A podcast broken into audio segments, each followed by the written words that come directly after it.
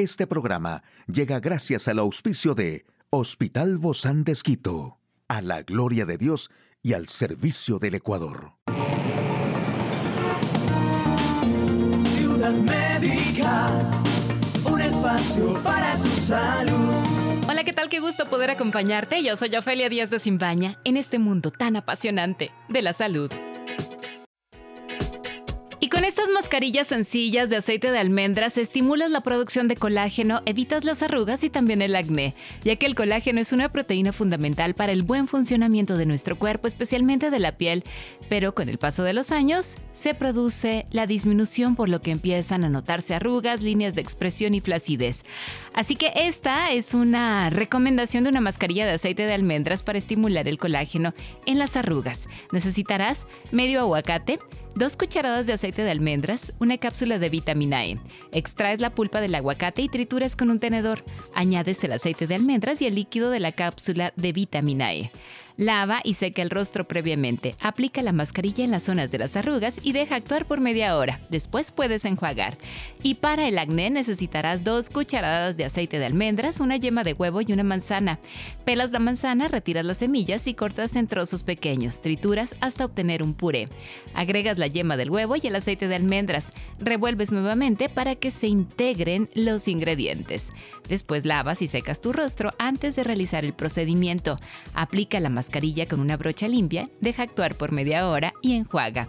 Es importante tomar en cuenta que antes de aplicar algún producto de la piel, incluyendo los procedimientos caseros, se recomienda consultar con un dermatólogo, particularmente si se padece algún tipo de afección cutánea, como por ejemplo el acné.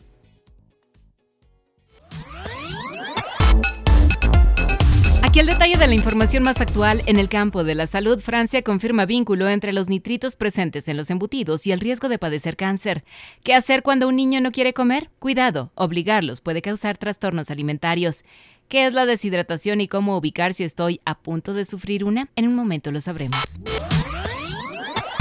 Las autoridades sanitarias francesas confirmaron la existencia de una asociación entre el riesgo de cáncer colorectal y la exposición a los nitratos y los nitritos, presentes en particular en los embutidos. Tras meses de investigación, la carne procesada fue catalogada como cancerígena, categoría 1, en 2015 por el Centro Internacional de Investigación sobre el Cáncer. Ante el riesgo de que la disminución del uso de nitritos y nitratos pueda generar la aparición de salmonelosis o listeria, la agencia francesa recomienda reducir la fecha límite de consumo de los productos y aumentar las medidas de bioprotección en las ganaderías y los mataderos. Las autoridades francesas aseguran que los productos de sustitución a base de extractos vegetales no constituyen una alternativa real, porque esos sustitutos contienen naturalmente nitratos que por efecto de las bacterias se convierten en nitritos. Francia recomienda consumir un máximo de 150 gramos de embutidos a la semana. Como todos sabemos, es natural que los padres quieran que sus hijos coman bien, que tengan una dieta sana, variada y siempre equilibrada. Es una de las cosas que más nos preocupan desde que nacen, que coman y duerman, pero la realidad es que la gran mayoría hacen lo contrario de lo que aspiran los padres. Está claro que los primeros meses del bebé la ganancia de peso es indicativo de salud, por eso debemos ir consiguiéndola poco a poco. Pero una vez instaurada la alimentación complementaria e incluso con unos cuantos años más, obligar a comer a un niño no es la solución para que coma más y mejor.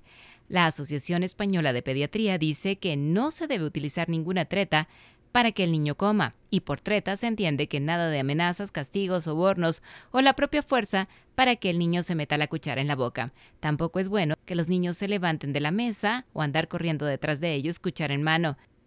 Crear trastornos alimenticios en el futuro puede tener obesidad o sobrepeso, adelgazamiento, una relación de obligación con la comida para nada saludable. Para lograrlo es necesario la paciencia, buenos hábitos y acostumbrarlos a los nuevos sabores, texturas y alimentos poco a poco.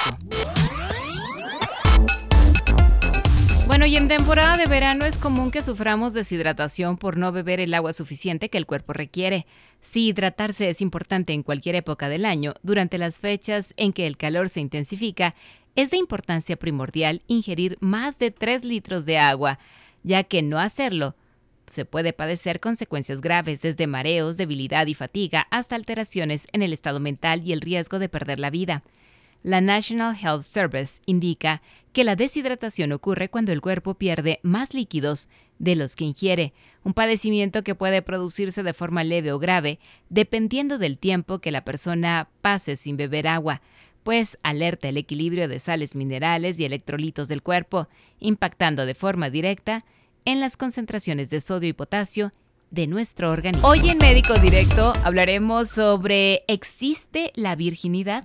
¿Quiere saber usted más de este tema? Lo invito a que nos acompañe. Una charla amigable con nuestro invitado. Y hoy, antes de dar la bienvenida a nuestra invitada, quisiera que todos nosotros podamos poner a buen recaudo a nuestros pequeñines para poder hablar ampliamente sobre este tema tan delicado. Este es un tema que trata tantas aristas, hablar de la, de la virginidad.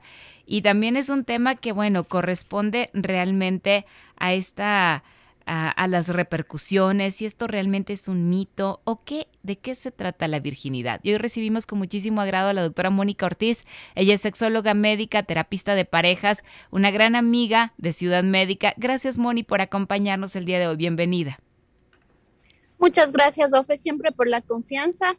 Y bueno, es un tema que genera muchos mitos, tabús en torno a esto, mucha polémica, ¿no? Porque justamente es el preguntarse si existe o no si es un concepto que aún deberíamos mantener o no. ¿Cuál es el trasfondo? Porque se conoce que el ser virgen quiere decir que nunca has tenido relaciones sexuales, ¿verdad? Ese es el como el concepto general. O sea, una persona es virgen hasta el momento que tiene su primera relación sexual. Ahora, esto trae muchas cosas. ¿Por qué? Porque en el trasfondo social, en lo cultural, siempre ese peso, ah, de hecho, la concepción de eso mismo fue creado eh, como una carga hacia la mujer. ¿Sí? No se habla mucho del concepto de virginidad hacia el hombre. ¿Por qué? Porque la virginidad está relacionada con la presencia o no del INE, la entrada eh, de, la vagina. Entonces, ¿esto por qué? Porque socialmente sabemos que históricamente también el cuerpo de la mujer se consideraba como una propiedad del hombre. El valor de una mujer, el valor social y económico, político y demás, eh, era en función de si tú estabas casada o no. Y, por ejemplo, una muestra de ese valor era justamente esta, esta presencia, era como un sello de garantía, que la mujer había permanecido virgen y que era de tu propiedad propiedad. Entonces, debido a este contexto social e histórico y el empoderamiento de la mujer, la lucha de sus derechos sexuales y demás, pues ha hecho que se busque romper este concepto. Pero como dije antes, esto tiene otras aristas, porque por supuesto que es pensar, por ejemplo, también qué realmente implica una relación sexual, porque sobre todo en la parte religiosa, muchas iglesias todavía, concepciones religiosas también pueden hablar de este concepto o del llegar virgen hasta el matrimonio, sí hacia el hombre y hacia la mujer. Entonces los adolescentes, cuando no hay una convicción de por qué lo hago, sino más bien viene como una carga que reprime o tienes que hacerlo porque si no Em, estás pecando, porque si no te vas a ir al infierno, empiezan a tomar esta decisión y como siempre los seres humanos buscamos otra alternativa, entonces empiezan a tener prácticas sexuales que no sean penetrativas a mm. nivel vaginal. Pero al, al final entonces sí se perdería la virginidad, ¿no? Porque mucho habría que saber dónde está la virginidad, si está en el cerebro, si está en el imen, si está en el corazón, ¿dónde está realmente la virginidad? Por supuesto. O es integral también. Llevado, llevado desde la convicción. Hay, hay algo que tener en cuenta, es como tener una pirámide nosotros con respecto a los valores, a las creencias y a las conductas. O sea, nuestros pensamientos el, cómo nosotros miramos una situación nos lleva a que generemos valores y esto nos lleva a principios y a decisiones, conductas en lo que hacemos. Dicho de otra manera, digamos, un pensamiento relacionado con la sexualidad sea cuál es el propósito, digamos, si yo tengo principios cristianos, si mi base de mi sexualidad es bíblica. Entonces, ¿Cuál es el propósito de Dios hacia la sexualidad? Entonces es un propósito integral. Eso es lo que yo tengo en mis creencias, en mis pensamientos. Entonces es un propósito que te lleva al amor de forma integral. No es solamente el uso del cuerpo de otra persona, es por supuesto el placer, es la parte reproductiva y es el compromiso. Entonces esa es mi concepción. Claro, tú me estás hablando de un propósito que lleva una convicción muy personal, ¿verdad? Exacto. Entonces esto me llevaría a la decisión de adoptar ciertos valores como es la pureza sexual. Ya no estoy hablando de la presencia o no de IM, sino un valor mucho más profundo que implica y sí lo que acabamos de decir. Entonces, mi sexualidad en cuanto a, mi cuerpo, al cuidado de mi corazón, de mi relación con Dios hacia las otras personas y el valor que yo tengo como persona. Y esto me llevaría a tomar ciertas conductas, que en el caso de una persona, por ejemplo, que no sea casada, ¿no? que, sea, que haya tenido o no eh, actividad sexual antes, le lleva a tener la convicción de la abstinencia, sea que decida casarse o no, pero ya no es una imposición off, es una decisión que surge de las convicciones y por supuesto de mi relación con Dios, o sea, si es que ese es mi sistema de vida. Entonces, vale decir, y es algo que también me lleva a la, a la esperanza, Ofe, porque hay muchas personas que de pronto, porque tuvieron una vida sexual activa previa, porque perdieron el imen a través de alguna circunstancia que es poco común, pero digamos un acto de gimnasia, montando bicicleta, no es que es tan fácil que se rompa, o, o una situación de trauma sexual. ¿Sí?